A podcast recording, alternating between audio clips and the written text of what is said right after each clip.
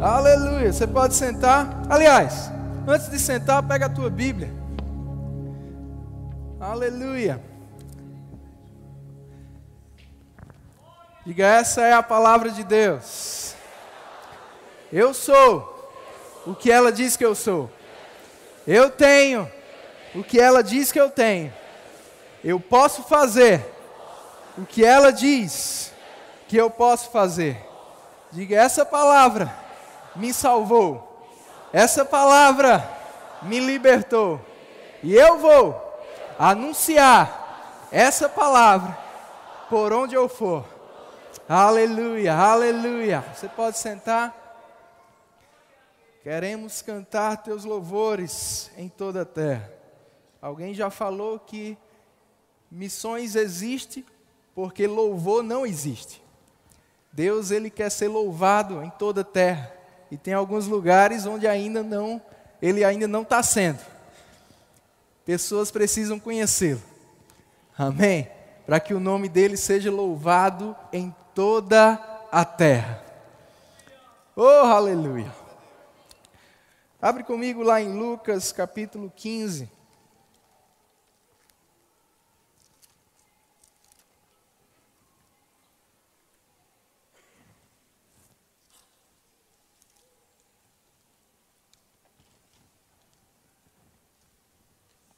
Lucas capítulo 15, a gente vê a partir do verso 11 a parábola do filho pródigo. Com certeza você já deve ter ouvido, você deve conhecer. Eu quero ler apenas o final dela. Você sabe, um pai, ele tinha dois filhos e um desses filhos pediu a sua herança antecipadamente.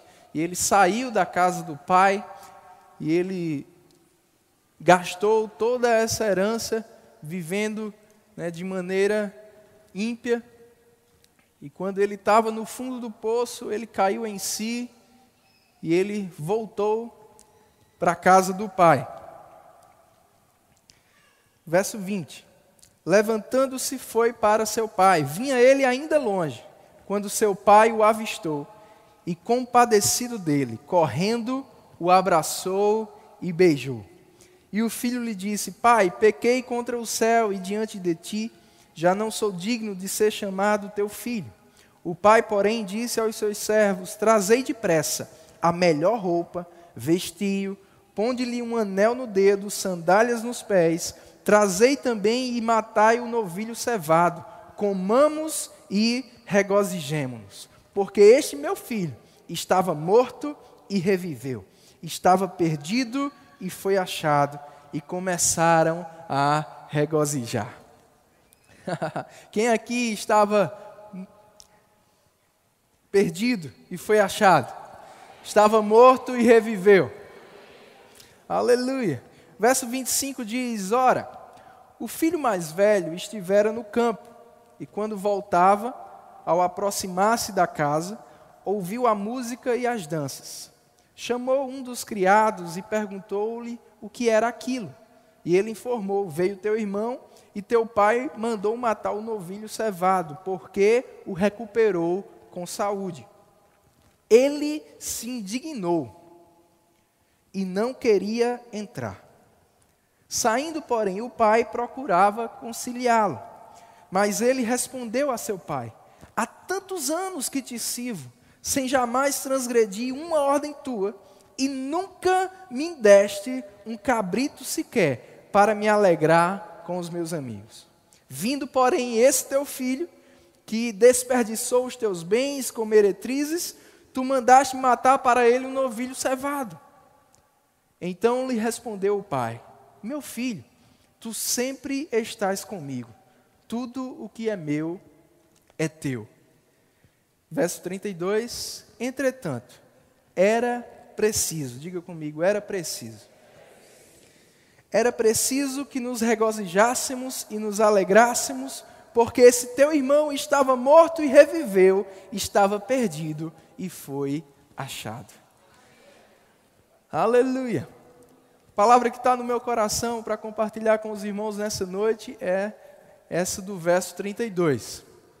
Era preciso que nos alegrássemos. Amém? Antes de falar o porquê, ou a, a justificativa que o Pai deu para isso, eu quero te fazer refletir um pouco. O que na tua vida é preciso você se alegrar por isso e talvez você ainda não está se alegrando?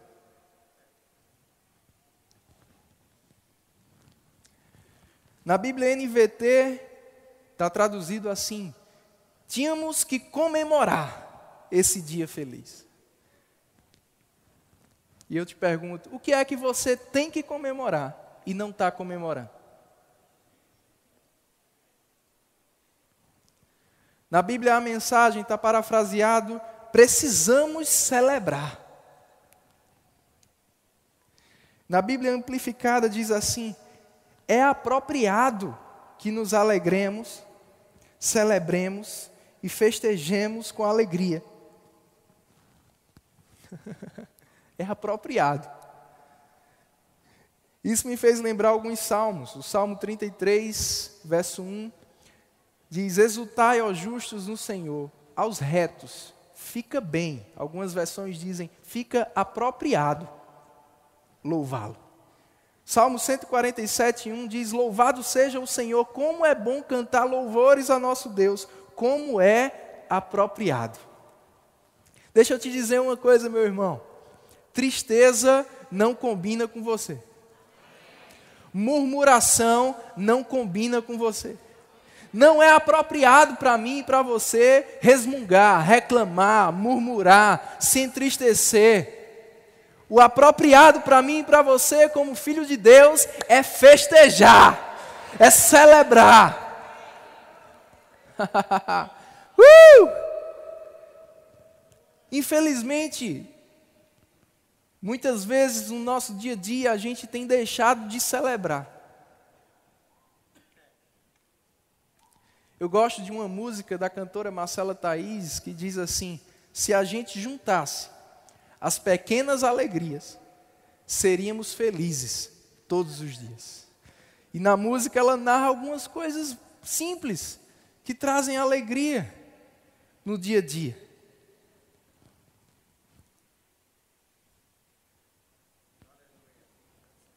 Mas infelizmente a gente tende naturalmente e carnalmente a focar mais no que acontece negativo em nossa vida. Charles Spurgeon ele disse: Nós somos propensos a gravar os nossos sofrimentos em mármore e escrever as nossas bênçãos na areia. Nós somos propensos, como seres humanos, naturalmente, a gravar em mármore aquilo que acontece de ruim com a gente. Fica lá como um memorial.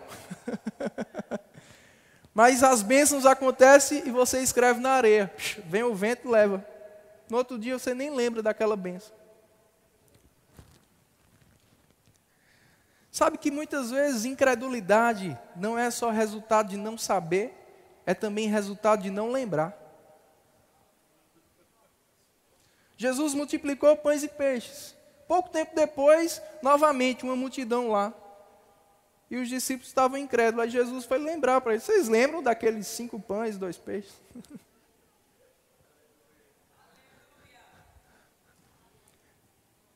Talvez Deus esteja te lembrando de algumas coisas hoje. E te dizendo: Você precisa celebrar isso. Você precisa escrever em mármore. Você precisa colocar esse troféu lá numa sala especial. Uh! Murmuração não combina com você, meu irmão. Nós não somos chamados para sermos portadores da mensagem do diabo. Nós somos chamados para anunciarmos boas novas, coisa boa. Às vezes alguém faz alguma coisa com você, alguma coisa ruim acontece, você sai contando para todo mundo uma notícia ruim, você assiste algo no jornal, você sai, compartilha nos grupos de WhatsApp. Vocês viram, vocês souberam? e o que Deus tem feito na tua vida? Você tem compartilhado com o mesmo ímpeto?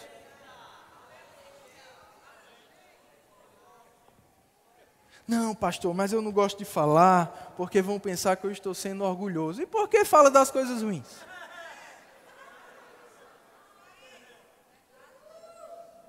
Você não sabe o que eu estou passando.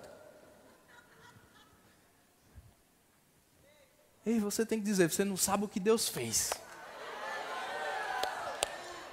E eu quero te perguntar nessa noite: onde estão os teus testemunhos?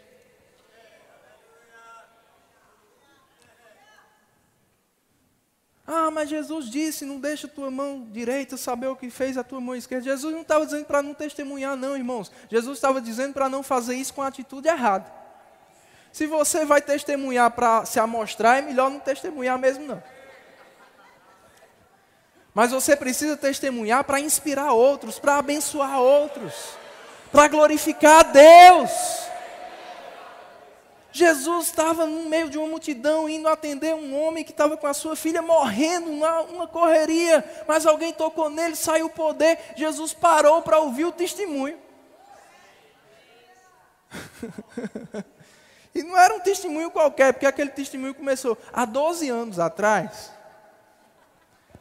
E você há de concordar comigo que uma coisa é um homem contar um testemunho de 12 anos.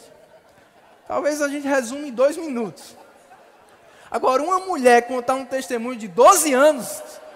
Ah, Jesus, eu fui em doutor fulano tal. O senhor conhece doutor fulano tal? Foi fulana que me indicou. Aí o doutor fulano tal não resolveu. Eu fui para outro doutor porque fulana, 12 anos de história. Jesus ouvindo o testemunho dela. E a filha do homem morrendo. Jesus ouvindo o testemunho dela. Ei, você precisa contar o teu testemunho. Maria estava em dúvida: como é que eu, virgem, vou ser mãe? Como será isso? O anjo falou para ela como seria, seria o poder de Deus, mas ele também disse: Não tem Isabel, tua parente. Ela diziam que ela era estéreo, pois ela está grávida. O anjo contou o testemunho de Isabel para Maria. Na mesma hora, Maria disse: Se aconteceu com Isabel, acontece comigo. Eis-me aqui. Ei, não deixa o anjo contar teu testemunho, não. Conta você mesmo. Tem pessoas que precisam ouvir o que Deus fez na tua vida, porque quando elas ouvirem, elas vão concluir: se aconteceu com ele, vai acontecer comigo também. Porque Deus não faz acepção de pessoas, irmãos. Aleluia. Conta coisa boa. Aleluia. Isaías 12, versículo 3.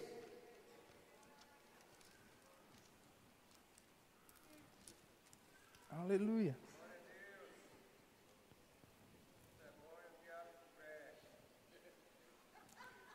Versículo 1 diz: Orarás naquele dia, graças te dou ao Senhor, porque ainda que tiraste contra mim, a tua ira se retirou e tu me consolas. Eis que Deus é a minha salvação. Confiarei e não temerei, porque o Senhor Deus é a minha força e o meu cântico. Ele se tornou a minha salvação. Vós com alegria, diga com alegria.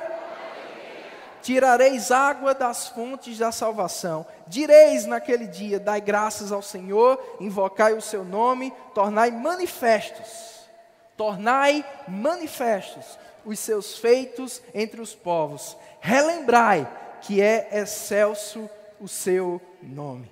Cantai louvores ao Senhor, porque fez coisas grandiosas. Saiba-se disso em toda a terra. Você precisa tornar os feitos do Senhor manifestos. Você precisa contar para toda a terra as coisas grandiosas que Ele tem feito na tua vida. Mas o que é que Ele tem feito? Ei, você já recebeu Jesus? Você quer mais do que isso? Novo nascimento.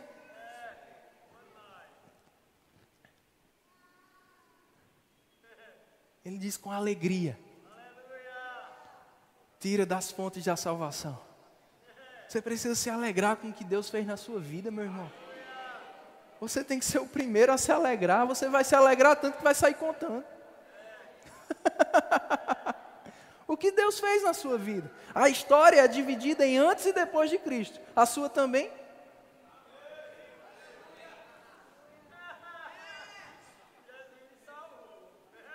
Tem muita coisa para você contar, meu irmão. Lembra daquela mulher samaritana em João capítulo 4, quando Jesus se, se encontrou com ela? E ela reconheceu que ele era o, o Messias. Ela saiu por toda a cidade dizendo: Vim conhecer o homem. Instantâneo, irmãos. Um encontro com Jesus já saiu testemunhando, já saiu pregando. Ei, quantas pessoas você ganhou para Jesus esse ano já?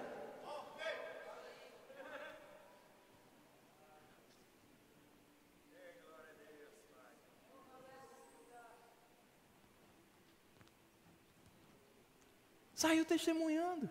Sabe o que aconteceu? Aqueles homens foram até Jesus, depois eles se encontraram com aquela mulher e disseram: Não é mais porque você disse, nós mesmos o vimos e o reconhecemos. Você precisa dizer. Talvez tem gente que você pense que não vai estar te escutando, não vai considerar o que você está dizendo, mas vai chegar um dia que essas pessoas vão ter um encontro com Jesus e elas vão dizer para você: não é só porque você falou, não. Agora eu mesmo tenho o meu testemunho para contar. Seu testemunho me inspirou a ir até ele, mas agora eu tenho o meu próprio testemunho. Oh, aleluia! Eu declaro mesmo, irmãos, nessa noite, vindo mais ousadia sobre mim e sobre você, para anunciarmos o Evangelho, as boas novas, aquilo que Deus fez, aquilo que Deus faz sermos uma prova viva do poder de Deus. Amém. Em Marcos capítulo 5, você pode anotar para ler depois. Tem uma história interessante. Jesus, ele atravessa o mar e ele vai até uma cidade chamada Gadara. Diz que lá naquela cidade tinha um homem que estava né, endemoniado, aprisionado, ele se batia, ele se feria ele, como usam a gíria, tocava o terror naquela cidade. Todo mundo tinha medo dele. Chegar perto dele, tentavam prender ele, ele se soltava. E quando Jesus vai chegando, aquele homem se antecipa e aqueles demônios falam para Jesus: Por que viestes nos atormentar? vai ser assim quando você chegar, meu irmão no seu trabalho, em qualquer lugar que você chegar, os demônios vão tremer de medo. E aquele homem foi livre. Aí os demônios ficaram tão desesperados que disseram: Deixa a gente ir para os porcos. Foram para os porcos. E os porcos se lançaram abismo abaixo. E os porcos eram basicamente a economia daquela cidade. As pessoas ficaram com tanto medo de Jesus, ou talvez raiva, que expulsaram ele daquela cidade. Eu vou voltar para esse ponto. Mas aquele homem que foi livre, ele disse para Jesus: Deixa eu ir contigo, deixa eu ser teu discípulo, deixa eu te servir de perto a partir de hoje. Jesus disse: Não, não, não, não. não volta para os seus e conta o que Deus fez com você.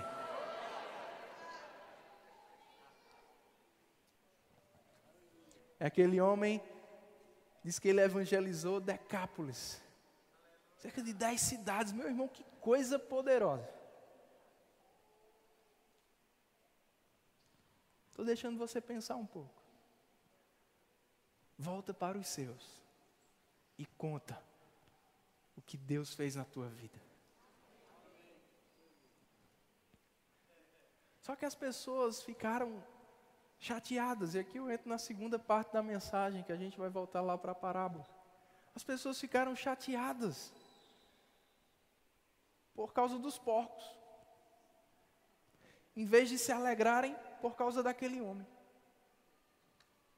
Isso me lembra o irmão mais velho da parábola.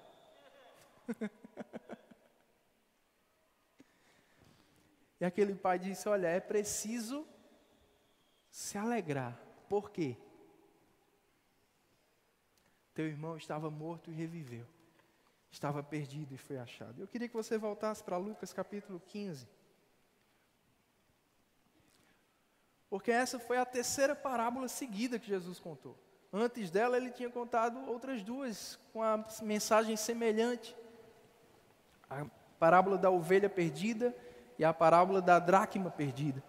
Jesus estava, de certa forma, respondendo aqueles religiosos que estavam perseguindo ele, porque ele tinha curado no sábado. Outros, porque ele tinha ido para a casa de alguns pecadores, e ele mesmo tinha dito: Olha, eu não vim para os sãos, eu vim para os perdidos. Jesus estava sendo perseguido por isso e ele contou essas parábolas. E no final da parábola da ovelha perdida, no verso 6, diz assim: Indo para casa, reúne os amigos e vizinhos, dizendo-lhes: Alegrai-vos comigo, porque já achei a minha ovelha perdida. Alegrai-vos comigo. Uh! Ei, o bom pastor está nessa noite te convidando para se alegrar com ele, pelas ovelhas perdidas que estão sendo achadas. É por isso que culto de missões tem que ser culto de festa, meu irmão. Vendo o que Deus está fazendo, quantas vidas estão sendo alcançadas. Você diz, ah, mas tem tanta vida precisando aqui. A gente alcança aqui também. Jesus disse: Sereis minhas testemunhas em Jerusalém, na Judéia, em Samaria, até os confins da terra. Tudo ao mesmo tempo. A gente alcança gente em todo lugar, meu irmão. E a gente tem que se alegrar porque vidas têm sido alcançadas em todo lugar. A gente tem que ter a mesma euforia do pastor Raul quando vem aqui contar quantas pessoas nasceram de novo no grupo Vida. Oh, aleluia! Tem que se alegrar, irmãos. Aí olha o que Jesus falou no verso 7.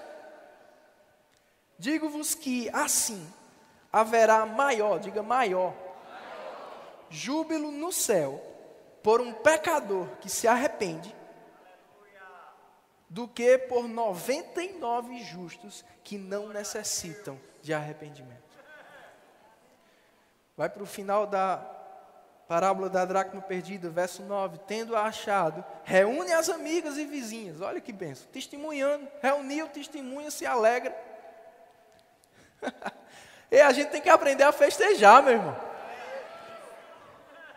Ei, vem aqui para casa hoje, fazer o quê? Não, vai ter comida aqui, vai ter uma festa aqui. É aniversário de quem? Não, não. É para a gente celebrar o que Deus fez. Chegar aqui você vai ouvir o testemunho. Uh!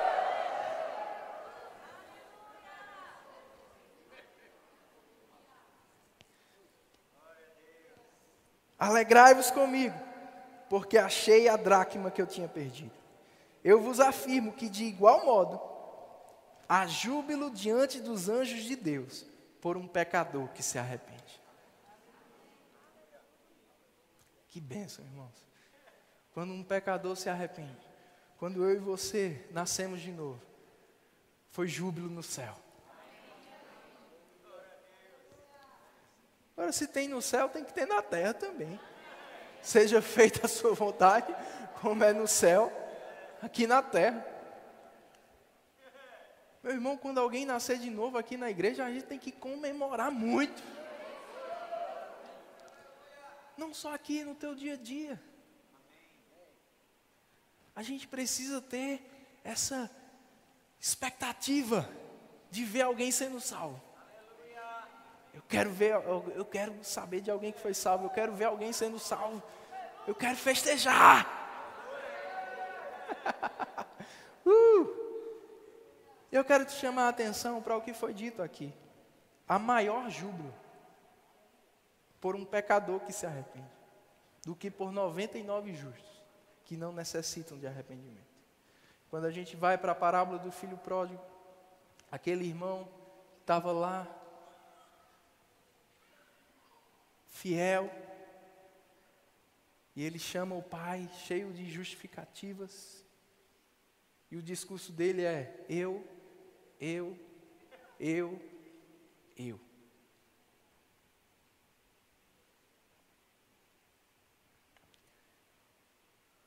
Esse não é o discurso certo. Nosso discurso tem que ser vidas, vidas, vidas, vidas. Pessoas, pessoas, pessoas, pessoas. Deixa de pensar no teu próprio umbigo.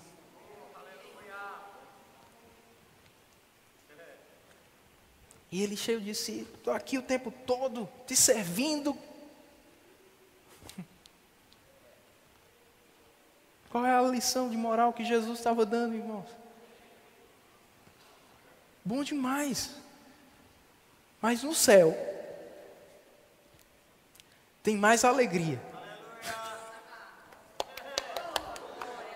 Quando um pecador se arrepende.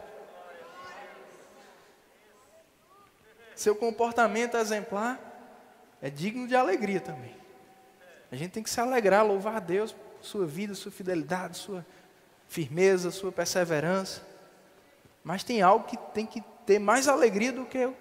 isso aí. É um pecador sendo salvo.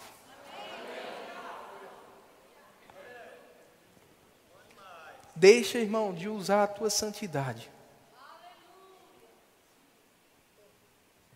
Deixa de usar a tua santidade para desmerecer a salvação de pessoas.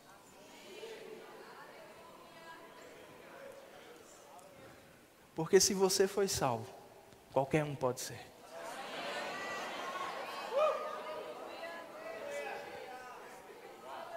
Você também não era peça muito boa, né?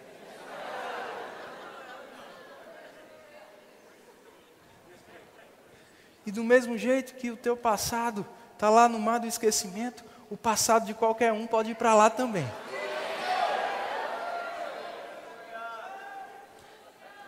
E o tom do discurso do irmão mais velho, esse daí, chamou nem o irmão pelo nome, nem disse, esse daí. E aí passou a dizer para o pai o que ele tinha feito. Isso me lembra de Ananias, quando Deus falou com ele, vai à rua chamada direita, lá vai ter um homem chamado Saulo. Ananias disse: Espera aí, Deus, eu acho que está tendo algum engano. Saulo? De Tasso, de muitos eu tenho ouvido falar acerca desse homem, de quantos males ele tem feito. Olha o irmão do filho pródigo aí.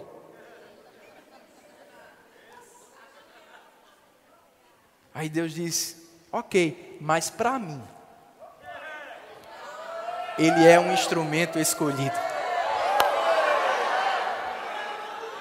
Ei, meu irmão, cuidado para que você não esteja vendo como Saulo, quem Deus já está vendo como Paulo.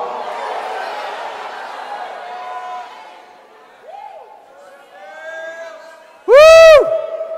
Você precisa ficar pronto para Deus te dizer: vai na rua tal, vai no lugar tal, lá vai ter um homem. O passado dele não é muito bom, não, mas o futuro que eu tenho para ele é glorioso.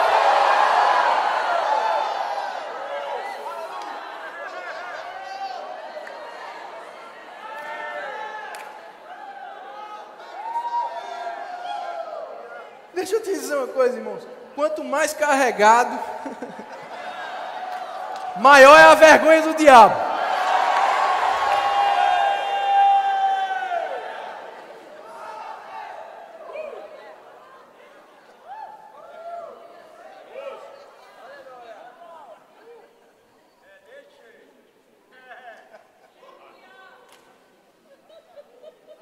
Deixando você pensar.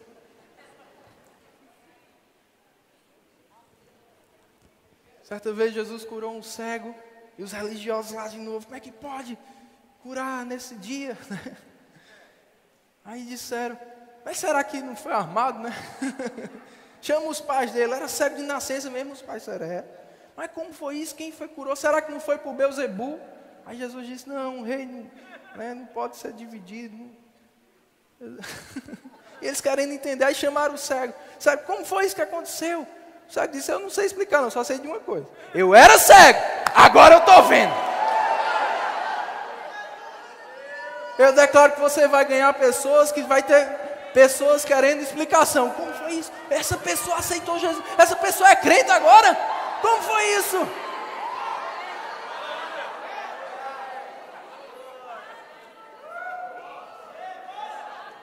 Agora, quem você era? E quem você é hoje? Deixa eu te perguntar, tem explicação? Não, irmãos, é o amor de Deus, o poder de Deus, a misericórdia de Deus, a graça de Deus que te alcançou. Como Paulo disse, pela graça de Deus eu sou o que sou. Então, se é pelo que Jesus fez, vamos fazer a nossa parte agora, que é apregoar o ano aceitável do Senhor. Deus está te aceitando, Deus está te aceitando, Deus está te aceitando. Vinde como estás. Agora você não vai ficar da mesma forma, não. Você pode estar tá ruim, você pode estar tá preso em alguma coisa, mas quando você receber Jesus, você vai ficar diferente você vai ser uma nova criatura, você vai ter um novo estilo de vida, você vai ter novas práticas. Vai ser como aqueles pescadores, irmãos, em Atos 4, que as pessoas que conheciam Pedro e João antes ficaram boquiabertos. São eles mesmos. Diz que reconheceram, eles andaram com Jesus. Ei, você precisa trazer gente para andar com Jesus essas pessoas vão ficar diferentes. Isaías 53, o próprio Jesus, sobre o próprio Jesus, diz: Ele verá o fruto do seu penoso trabalho e ficará satisfeito. E a gente tem que aprender a ficar satisfeito, vendo o fruto do trabalho de Jesus. Se ele que teve o trabalho,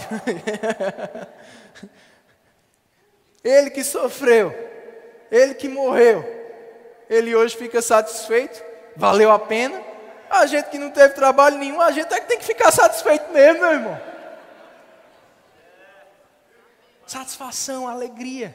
E essa satisfação lá em Isaías tem a ver com a mesma satisfação que você tem quando se alimenta e fica farto. Tem gente que come e fica triste, isso é gula. Mas quando você come da maneira certa, você fica alegre, satisfeito, pleno. Ei, você precisa ter fome de vidas, fome de almas para Jesus. E quando uma alma se converter, satisfação. Eu quero encerrar lendo com você o Salmo 126. Deus está falando com você hoje. Aleluia. Salmos 126, verso 1 diz: Quando o Senhor restaurou a sorte de Sião, ficamos como quem sonha.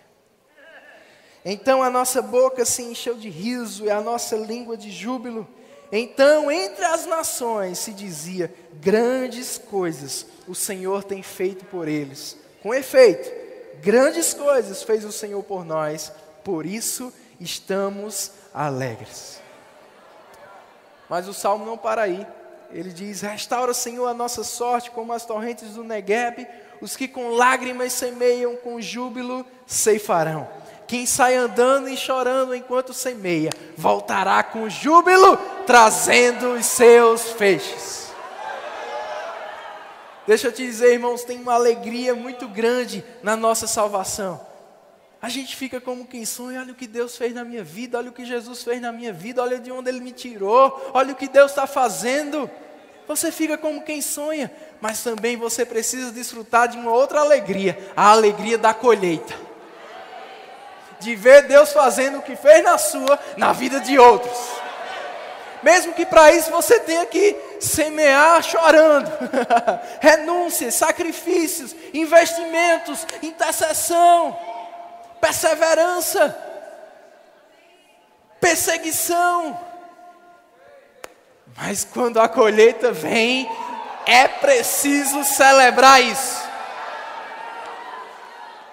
E eu quero encerrar te perguntando isso. O que mais tem te alegrado? O que mais te alegra?